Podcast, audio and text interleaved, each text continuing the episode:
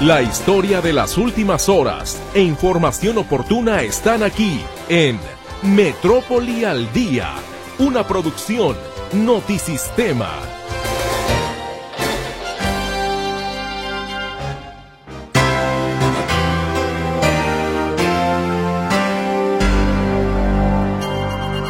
Muy buenas tardes. Qué gusto me da poderme reencontrar con usted en este espacio informativo como cada tarde. Y a nombre de todo el equipo, por supuesto, que hace fuerte este espacio, le damos la bienvenida y le agradecemos de antemano el favor de su escucha. Hoy es jueves ya 2 de marzo de 2023 y este es el resumen informativo en materia local. Confirma la CEMADET que los recientes incendios en la primavera dejaron daños en mil hectáreas del bosque, en su mayoría hojarasca y pastizales.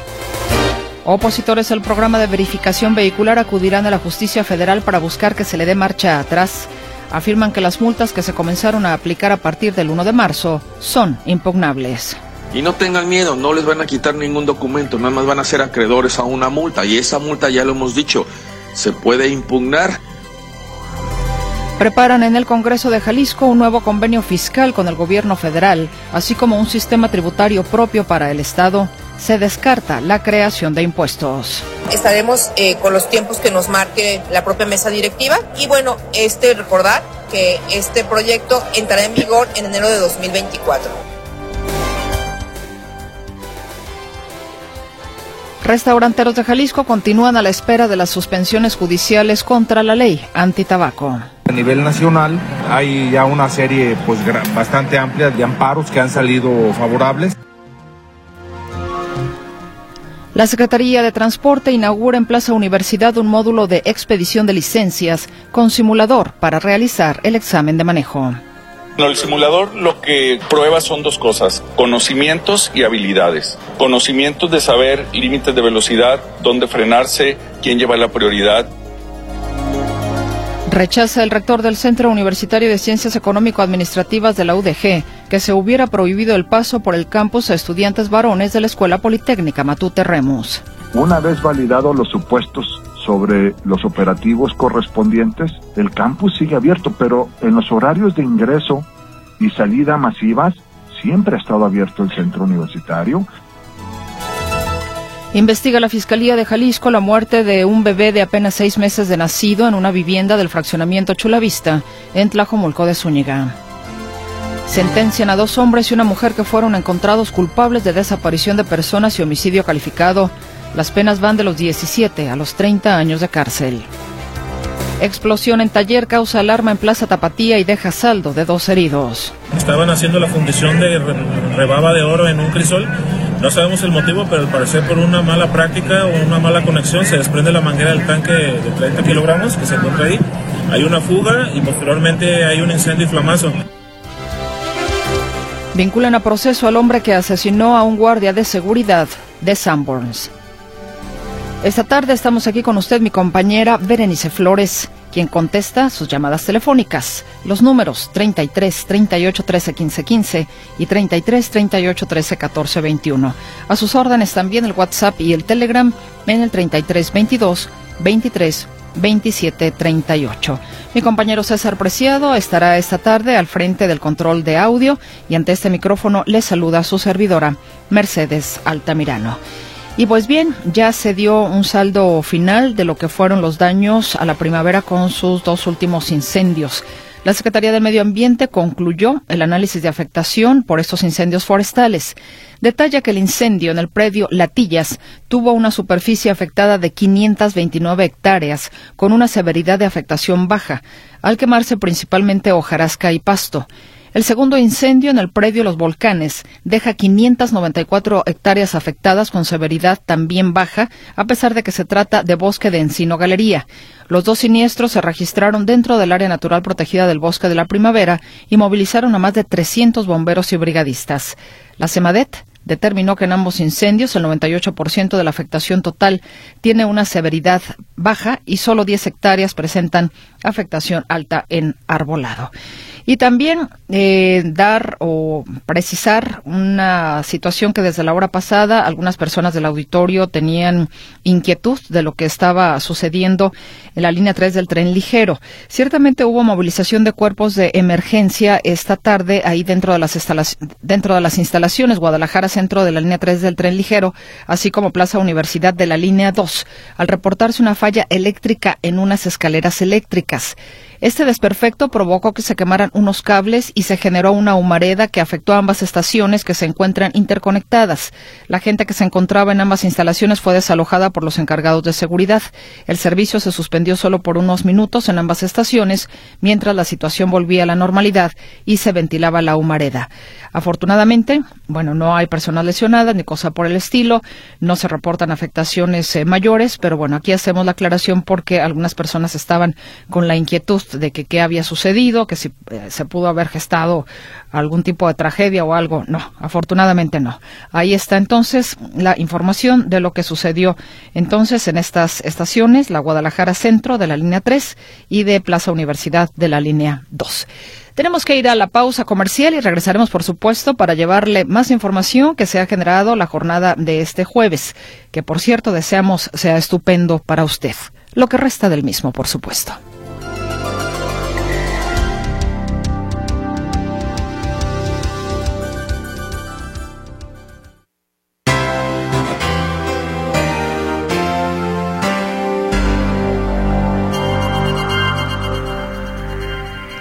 La mitad de los automovilistas particulares, taxis, camiones de carga y unidades de plataforma detenidos para inspeccionar si contaban con la verificación vehicular resultó multada en el primer día de operativos implementados por las autoridades. De acuerdo con la Secretaría de Medio Ambiente, en la primera jornada se revisaron 163 vehículos con placas terminación 1, de los cuales 80 fueron sancionados con multas que superan los dos mil pesos por haber incumplido con el trámite. La dependencia informa que si bien la mayoría de los vehículos no verificó a tiempo, el inicio de los operativos disparó el número de citas. Tan solo ayer se registraron 17.000 conductores para realizar la verificación. Es bien sabido que hay muchas personas que están en contra de la denominada verificación responsable.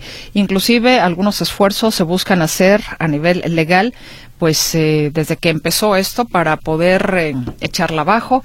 Ahora lo que se está promoviendo es la impugnación de multas por incumplir con la verificación vehicular. ¿En qué consiste? ¿Quién la promueve? Mi compañero Héctor Escamilla Ramírez nos informa. Muy buenas tardes, Héctor. ¿Qué tal, Meche? ¿Cómo estás? Un gusto saludarte. También a los radioescuchas. Mira, mencionarte eh, particularmente en el tema de estas impugnaciones versan, digamos, en tres sentidos. Por un lado, está la oposición a los operativos de verificación vehicular, señalando que son inconstitucionales. Se afirma que estos operativos violan el principio de libre tránsito porque se estaría supervisando el traslado de las personas para detectar si sus vehículos tienen algún tipo de irregularidad o no, y que además, bueno, dicen los retenes son inconstitucionales porque se molesta a la persona en sus bienes. Entonces, ese es uno de los primeros aspectos de estas impugnaciones que están presentando. El otro aspecto tiene que ver con la validez de las, de las revisiones que están haciendo en los talleres, en los verificentros. Se argumenta que estos espacios no cuentan con certificaciones federales que se requieren eh, para poder estar operando, salvo una de las líneas, supuestamente solo una de las líneas está certificada, las demás no, y por ende dicen no tiene validez oficial porque la autoridad federal en materia ambiental, que es la responsable, dicen no ha avalado estos mecanismos. Y en tercer lugar, dicen las multas como tal son violatorias y recaudatorias y por eso ya hay grupos de abogados que están presentando algunas impugnaciones en este tema. Estas impugnaciones eh, una cosa es presentarlas, otra cosa es que les den entrada, pero se argumenta o que la razón les asiste porque son impugnaciones en torno a eh, una medida recaudatoria. Dicen que el costo de 500 pesos es excesivo. y hay otros estados donde es mucho más económica esta revisión. Vamos a escuchar, si te parece, Meche, lo que menciona uno de los abogados que está promoviendo estas impugnaciones.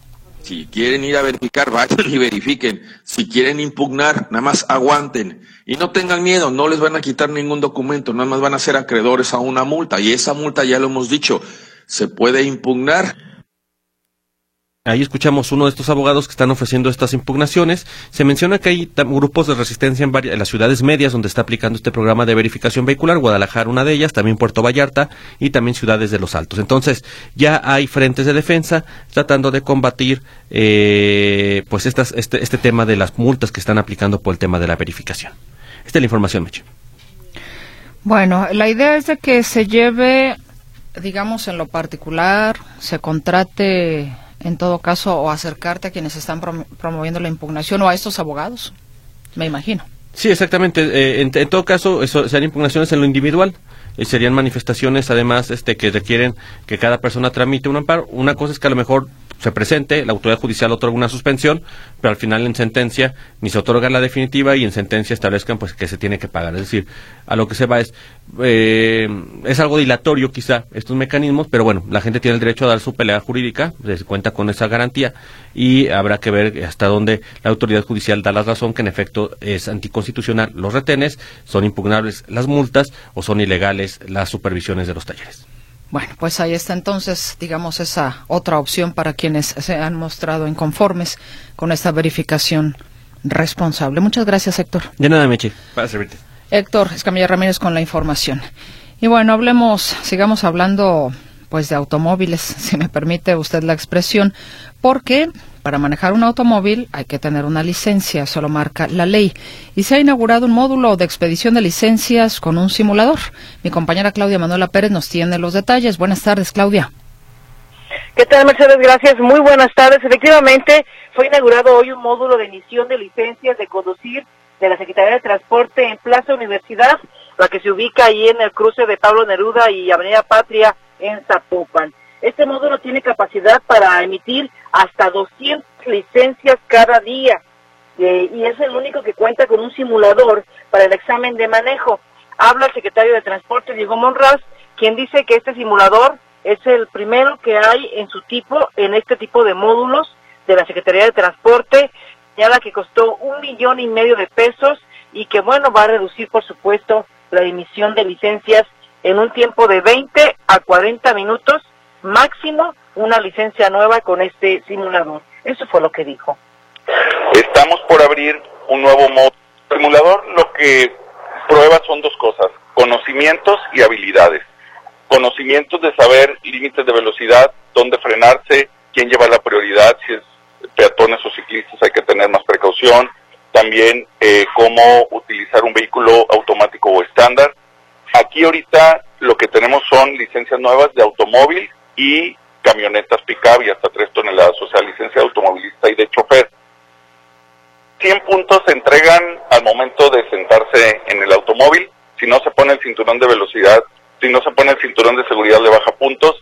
Si no prende las luces en el oscuro le bajan puntos. Si no pone la direccional va bajando puntos. Y si reprueba, pues reprueba también la calificación. Tiene que ser calificación superior a 60 puntos. Esto es en el simulador, te da 100 puntos y te va bajando calificación por cierto, que el secretario de Transporte probó este simulador y bueno, él sacó una puntuación de 7, eh, porque tuvo algunas eh, fallas en cuanto a algunos señales y tuvo una calificación de 7. El secretario de Transporte, al mostrar este simulador, que te reiterar, te va bajando puntos. Una novedad en cuanto a la emisión de licencias, este es el primero que se presenta en su tipo en Jalisco y el segundo va a estar Meche en la oficina de transporte que se va a inaugurar próximamente en la Plaza Guadalajara, ahí enfrente de la presidencia de Guadalajara. Esto lo comentó el secretario de Transporte. Estamos por abrir un nuevo módulo en El Salto este año, o Guadalajara Centro en Plaza Guadalajara. Eh, estamos por instalar otro en Tequila. Acabamos de instalar uno en eh, San Juan de los Lagos y así seguiremos abriendo de tres a cuatro módulos por año para que lleguemos a tener más de alrededor de 30 módulos antes de que termine esta administración. Bien, este, actualmente hay 20 módulos de para emisión de licencias y algunos trámites de la Secretaría de Transporte en todo el estado, 20, se quiere llegar a 30 y en la zona metropolitana son 10. El de hoy, el inaugurado hoy en Plaza Universidad, es el número 10, es el décimo eh, módulo inaugurado en la zona metropolitana de Guadalajara. Ya hay en Tlaquepaque, en Tonalá y próximamente reiteramos en el centro de Guadalajara, pero este es el primero y el único que tiene este simulador virtual para sacar la licencia de manejo, para la prueba de manejo aquí en la zona metropolitana en el estado. Es el primero simulador ahí en la Plaza Universidad, una oficina muy moderna, tiene tres, eh, tres eh, eh, módulos o tres partes, tres personas que atienden aquí en este módulo eh, va a emitir muchas licencias, 200, hay algunos que emiten 80, por ejemplo, en las Águilas se emiten 180 y este de Plaza Universidad va a emitir 200 licencias. Entonces, es un módulo que adelanta este trámite que fue que pues estuvo cerrado, hay que recordarlo Mercedes, durante la pandemia de COVID-19. También algo muy importante, el director de licencias de la Secretaría de Transporte, Gabriel Ibarra, señala que se puede acudir sin cita. Dice que no es necesario hacer cita, muchas personas prefieren hacer la cita, pero se puede acudir perfectamente a cualquier módulo sin cita claro, tiene que haber disponibilidad de las personas que están ahí, que no esté muy lleno, pero se puede acudir sin cita a cualquier módulo. Y también nos comentaba que la Secretaría de Transporte trabaja en horario eh, vespertino y muy pocas, muy, muy pocas personas lo saben y no van. Está un poco vacío ese horario vespertino en la Secretaría de Transporte. Hasta las 6, 7 de la tarde se trabaja en horario vespertino y dice que siempre es importante que acuda ya con el pago hecho este se baja a través de internet, si se acude con el pago hecho, este trámite dura más o menos 20 minutos. Mi reporte, Mercedes. Muy buenas tardes. Una, bueno, un par de preguntas, Claudia. ¿Estos nuevos módulos también son para refrendo de licencias? Sí, por supuesto, es refrendo y licencia nueva. Hay que decirlo, no todos los módulos tienen para licencia nueva porque no tienen para hacer esta prueba de manejo, no tienen espacio. Con este simulador, lo que se busca es exactamente eh, evitar eso del espacio y hacerlo ya en forma virtual y también hacerlo en forma más expedita. Entonces, todos, todos, todos los módulos tienen refrendo de licencia, pero no todos tienen para licencia nueva. Entonces hay que fijarse bien a través de Internet cuáles sí tienen y, por ejemplo, este de Plaza Universidad sí tiene para emitir licencias nuevas.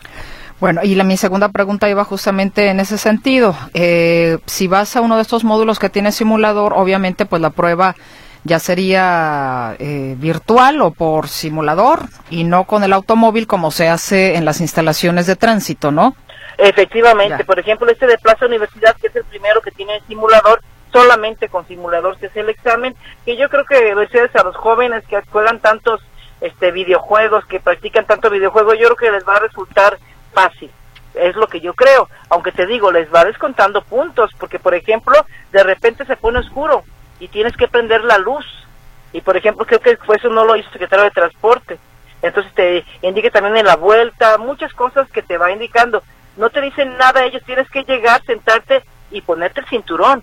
Si no te lo pones ya es un punto menos y así te va bajando calificación y si bajas, si llegas a menos de 60 o a menos de 6, pues estás reprobado y no pasaste el examen. Bueno, sí, sí, sí te creo que los jóvenes le puedan entender. Yo prefiero mejor subirme al coche. Creo que me estrellaría más en un simulador, la verdad. Sí, yo creo que también, yo tengo que secretario sacó siete de calificación, o sea, imagínate, entonces.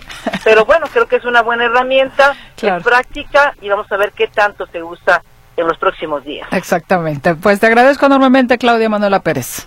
Gracias, muy buenas tardes. Muy buenas tardes. No, bueno, si para el Pac-Man me hago bolas, imagínese usted. bueno, vayamos a otras cosas.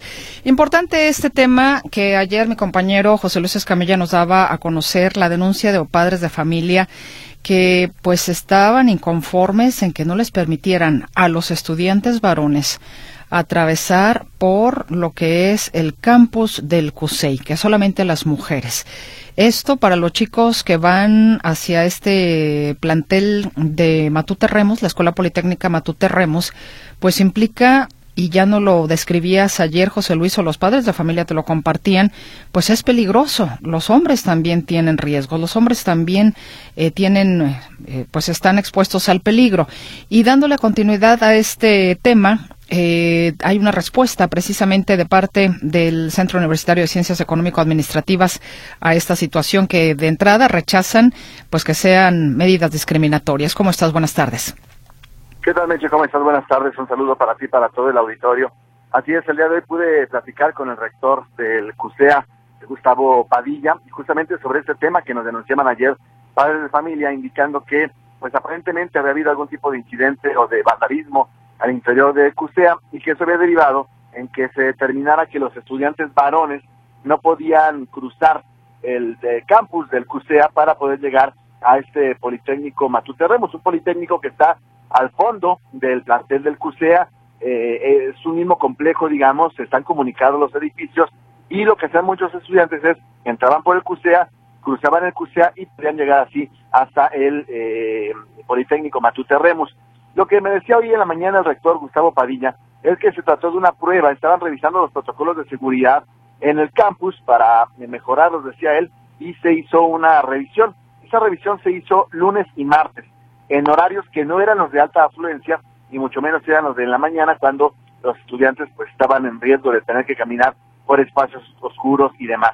Así que eh, finalmente dijo que eso únicamente fue durante lunes y martes, no en los horarios de la mañana, y que, bueno, ya es una situación que se ha normalizado. Dice que los estudiantes, hombres y mujeres del Politécnico y de cualquier otra área del complejo universitario, pueden pasar por el plantel y llegar a sus edificios. Escuchamos si te parece aquí al rector del CUSEA, Gustavo Padilla. Estableció un protocolo de verificación para validar algunos supuestos internos que tienen que ver con la movilidad y la operatividad del centro universitario. El mismo se mantuvo por el día siguiente, una vez validados los supuestos sobre los operativos correspondientes, el campus sigue abierto, pero en los horarios de ingreso y salida masivas siempre ha estado abierto el centro universitario. Ahí me eché lo que decía el rector del CUSEA, Gustavo Padilla, en torno a este operativo, no, esta revisión de protocolos de seguridad y que llevó a impedir a que los estudiantes o a cambiar los hábitos de los estudiantes en esos horarios. Sin embargo, decía que es una situación que se había terminado, que ya estaba regularizado el asunto y que finalmente ya se podía ingresar al campus para llegar, en este caso, al Politécnico Matute Remus, este, descartando, dice él, que se hubiera tratado de un asunto discriminatorio, como lo señalaban los padres de familia. Pero del CUSEA, Meche, nos vamos al CUSEI, y es que hoy, luego de haber escuchado esta nota, padres de familia del CUSEI nos señalaban que ocurre algo muy similar, menos discriminatorio, pero finalmente similar, al interior del CUSEI. ¿Por qué? Porque los estudiantes que, estudian en la Escuela Vocacional de Guadalajara, que está sobre la de Boulevard Marcelino García Barragán, algunos de ellos se bajaban de la línea 3 del tren ligero, bajaban en Revolución y entraban a las instalaciones del CUSEI, cruzaban todo el CUSEI, que son cerca de 80, 100 metros, y podían llegar ya a la vocacional de Guadalajara. Sin embargo, decían ellos que, o decían los padres de familia, que el personal de seguridad no le estaba permitiendo a los estudiantes hacer ese recorrido. ¿Por qué? Nadie lo sabe. Pero finalmente a estos muchachos que se bajaban de la línea 3 del tren ligero, los obligaban a caminar por la calle 40 o correo, que es la corregidora, eh, luego tomar bulevar y ya llegar hasta la vocacional. Cuando, bueno, pues eso los pone más en riesgo de ser víctimas de algún asalto o alguna otra circunstancia, en lugar de, de cruzar el campus como es el CUSEI. Escuchamos si te parece este padre de familia explicando lo que ocurre con su hijo él se viene en el tren, en la línea 3, entonces está una entrada por revolución, pero ¿sabes qué? Que no los dejan entrar y los, los chavos tienen que caminar por la 40 hasta Boulevard, entonces seguido hay robos así, tumban a los chavos, los tenis, los celulares. Ahí lo que decía este padre de familia me echa en torno a lo que ocurre con el CUSEI, y es que simplemente basta con que tomemos en cuenta las distancias, Meche, las distancias de los eh, estudiantes cuando van circulando, o que te digo que se bajan de la línea 3 del tren ligero y que después eh, quieren entrar a la vocacional. Serían 80 o 100 metros a lo sumo lo que tendrían que caminar ellos si se bajaran de la línea 3 y cruzaran por el CUSEI. Pero al, al ser obligados a hacer este movimiento, bueno, finalmente ellos tienen que caminar cerca de 400 metros por la calle Corregidora y luego por Boulevard para poder entrar al eh, Así que bueno, otro, otra petición de atención por parte de los padres de familia, ahora en este caso del CUSEI, para que se tomen las medidas correspondientes y se pueda facilitar pues el traslado de los estudiantes dentro de los complejos universitarios. Mi deporte, Mech. Buenas noches, buenas tardes. Muchísimas gracias, José Luis Escamilla. Muy buenas tardes. Hasta luego. Pendientes entonces sobre este tema. Y nos vamos a la pausa comercial, no tardamos.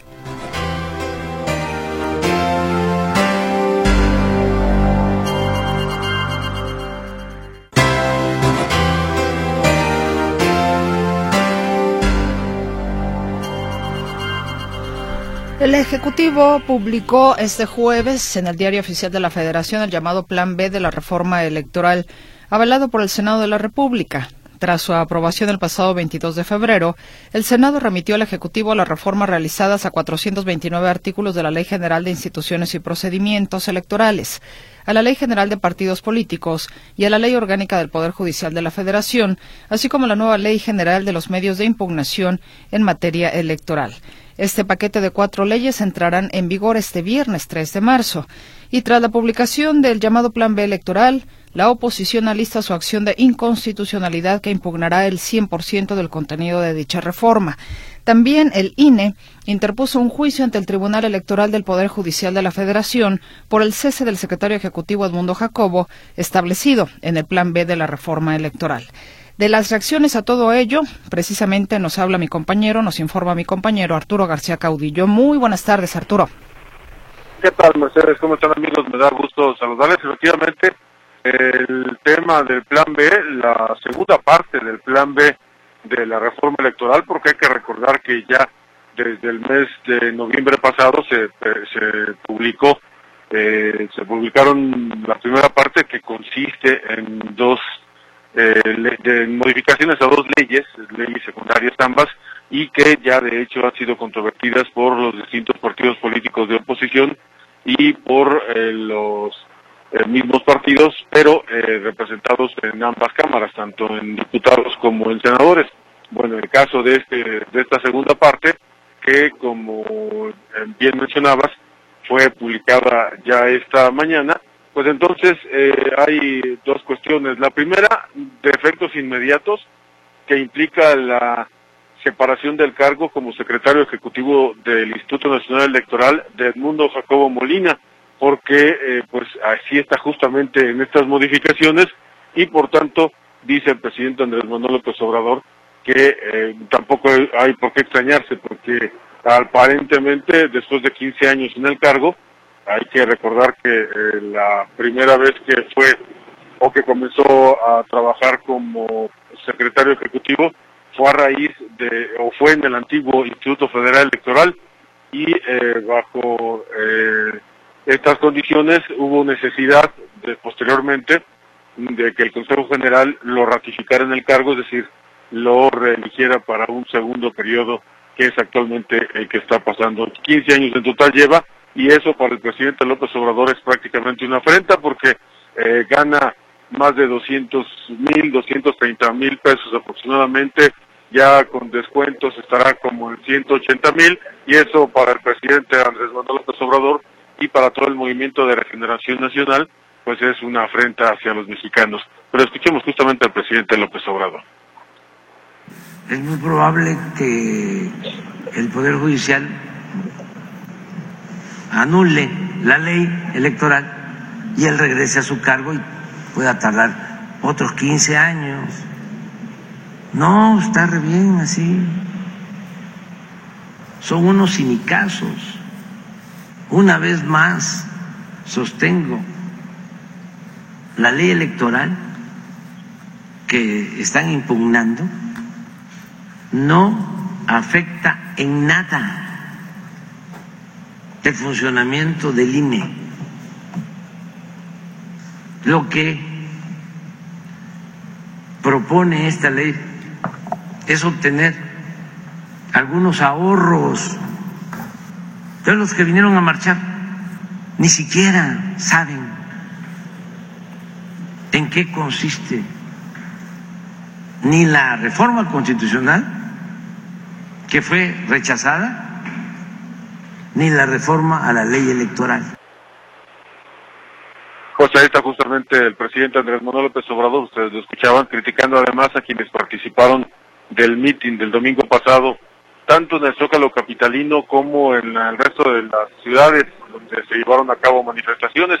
Y pues bueno, el tema es que eh, la, la información, dice, no ha llegado como debería a la gente y por eso incluso ya le eh, ya mandató al secretario de Gobernación, a Augusto López, a que se presente en la mañanera, pudiera ser mañana o pudiera ser la próxima semana, para que explique los detalles de esta de este plan B de reforma electoral. Pero eh, como decíamos, eh, uno de los efectos o el primer efecto de esta de esta nueva legislación o de estas reformas a estas legislaciones secundarias es la salida de Edmundo Jacobo Molina, y por tanto dice el, el consejero presidente del INE, Lorenzo Córdoba, lo que hicieron ya de antemano presentar un recurso ante el Tribunal Electoral y además pues van a controvertir, van a presentar acciones de inconstitucionalidad en cuanto sea posible. Pero por eso escuchemos a Lorenzo Córdoba Bienvenido.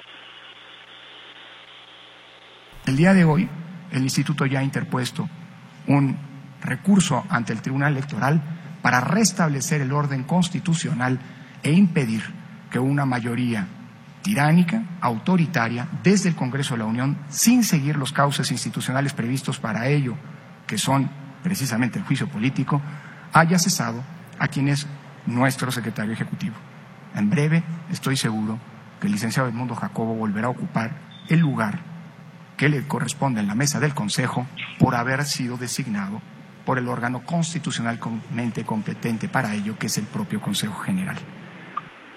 Dice Lorenzo Córdoba que eh, pues la batalla legal ya comenzó. Esta batalla tiene en estos momentos al INE trabajando eh, sobre la acción de inconstitucionalidad que ya se presentó, la controversia constitucional que se presentó respecto de la primera parte, pero también trabajando ya para lo que es la segunda parte, porque hay que recordar que este plan B, eh, ya lo mencionaba al principio, consta de dos partes y esta segunda parte es la que afecta directamente a los trabajadores del instituto, no solamente al mundo Jacobo Molina, sino también a cerca de seis mil trabajadores de este Instituto Nacional Electoral. Y es muy probable también que los eh, trabajadores, estos que se verán afectados, presenten amparos en contra de esta reforma y eh, se presenten también ya como ciudadanía en un bloque conformando o presentando lo que sería una amicus curiae que es una figura legal que les permite presentar también acciones de inconstitucionalidad a los ciudadanos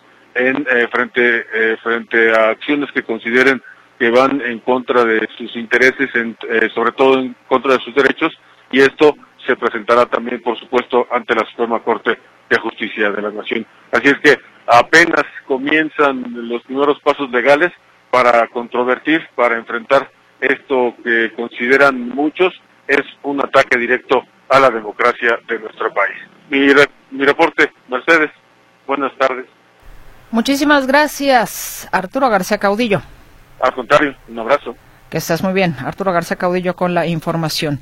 Y le recuerdo que hoy es jueves, es jueves de consultorio. Así, eh, así es de que si usted desea participar con nosotros, déjeme decirle que el día de hoy vamos a hablar sobre los problemas de audición.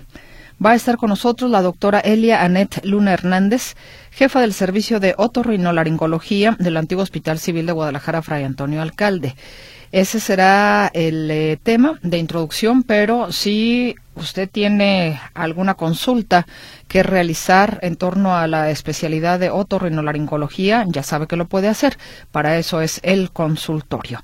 Entonces, más adelante, el tema de hoy, le repito, serán los problemas de audición, más lo que usted considere conveniente hacer llegar a esta mesa de trabajo con sus inquietudes para la doctora Luna en lo que es eh, la materia de otorrinolaringología. Vamos a ir a una pausa comercial y volvemos con más.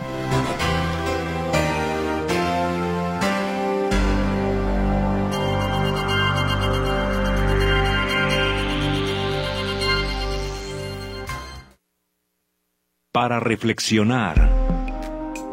Con la participación del doctor José Antonio Esquivias Romero, rector de la Universidad Panamericana, Campus Guadalajara. El doctor Esquivias esta tarde noche reflexiona para usted sobre la participación ciudadana en la vida de un país que no es cosa menor. Tenemos autoridades, ciertamente, que tienen sus obligaciones, sus responsabilidades, pero nosotros también somos parte que cierra la pinza justamente con las autoridades, con nuestra participación activa o incluso pasiva. A reserva, por supuesto, de la mejor reflexión del doctor Esquivias. ¿Cómo está? Bienvenido. Mercedes, muy buenas noches. Eh, muchas gracias. Te saludo, como siempre, a ti y a tu auditorio y bueno, yo quiero hacer una combinación de lo que tú acabas de decir, precisamente porque esta importancia de participar activamente en la sociedad como ciudadanos es fundamental, es clave, es muy importante y te decía que quiero hacer una como mezcla de dos tipos de participación. la participación ciudadana que tiene que ver con hacernos cargo del país, hacernos cargo de los rumbos de, nuestro, de nuestra sociedad y también por otro lado el respeto a las manifestaciones sociales que en estos días se han dado y que se seguirán dando durante el resto de la, digamos, el resto de, que le quede al mundo por vivir, ¿no? Porque esto es propio de un ser humano, el poder manifestar cosas que se sienten, que se piensan y de las cuales se está convencido. Por eso vale la pena, Mercedes, reflexionar sobre la importancia de poder expresar de manera libre y voluntaria nuestra forma de vida y nuestra forma de pensar. Por ello, por un lado, insto a tu querido auditorio a manifestarse cuando así lo vea conveniente, con los valores propios de la civilidad. Hay algunos elementos, Mercedes, que a mí me gustaría acotar para ser considerados a la hora de hacer esa libre expresión y que sea suficientemente considerada, porque corremos el riesgo de que ante una buena intención, si no tomamos el elemento de valioso de una buena civilidad, pues puede convertirse simplemente en una expresión vana. Tengo aquí cinco elementos que me gustaría comentar con tu querido auditorio. Lo primero es que debemos considerar el derecho personal de manifestarnos a la par del derecho de los demás con aquello de lo, el respeto al derecho ajeno es la paz. Debemos saber que así como nosotros tenemos derecho a manifestar nuestras formas de pensar, nuestras formas de actuar, también los demás lo tienen y por lo tanto debemos dejarlos convivir. El segundo punto, eh, que mis formas de manifestarse no causen problemas o reacciones secundarias eh, a la finalidad que se persigue somos testigos como a veces por manifestar algo que puede ser muy valioso, algo que puede ser considerado, cuando causamos problemas secundarios, perdemos ese valor de manifestación. Esos valores, esos males secundarios o estas consecuencias, pues las hemos visto, ¿no? Daños materiales, por ejemplo, en la propiedad privada de otras personas, o daños materiales en la propiedad pública de nuestro propio país, de nuestro propio erario. Creemos que destruir una puerta en un lugar público es causarle un problema a un gobierno, cuando a lo mejor es causarle un problema a la sociedad en que nos movemos. También evitando las molestias a terceros con inconvenientes para la buena convivencia, ¿no? Desde una manifestación me echa a perder la llegada a mi trabajo. Pues oye, en lugar de tomar en cuenta a esas personas que se han manifestado, pues entonces me molesto con ellos, cuando a lo mejor es algo muy bueno. El respeto y cuidado de la integridad física y mental es otro elemento, Mercedes.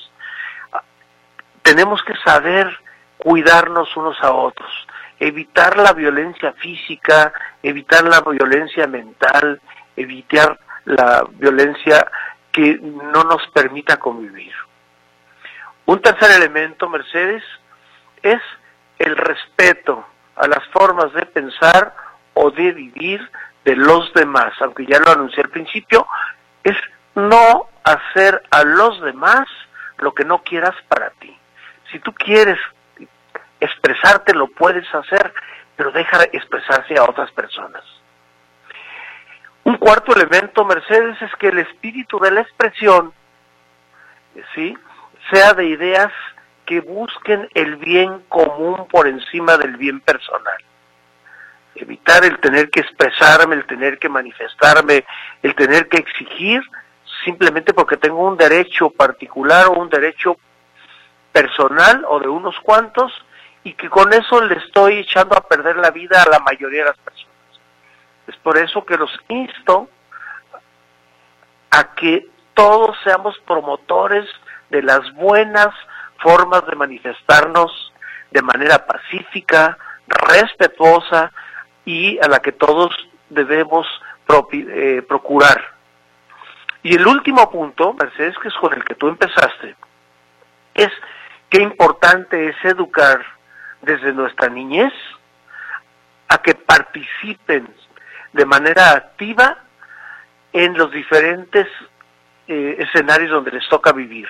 Desde los niños, en la escuela, por ejemplo, ayudarnos a que se propicien comités escolares, comités que prevé, que organicen un evento determinado para el grupo, para el salón, para una, una sección de la, del colegio, en fin, que los educadores ayuden a decir qué importancia es esa participación de la que tú hablabas al principio.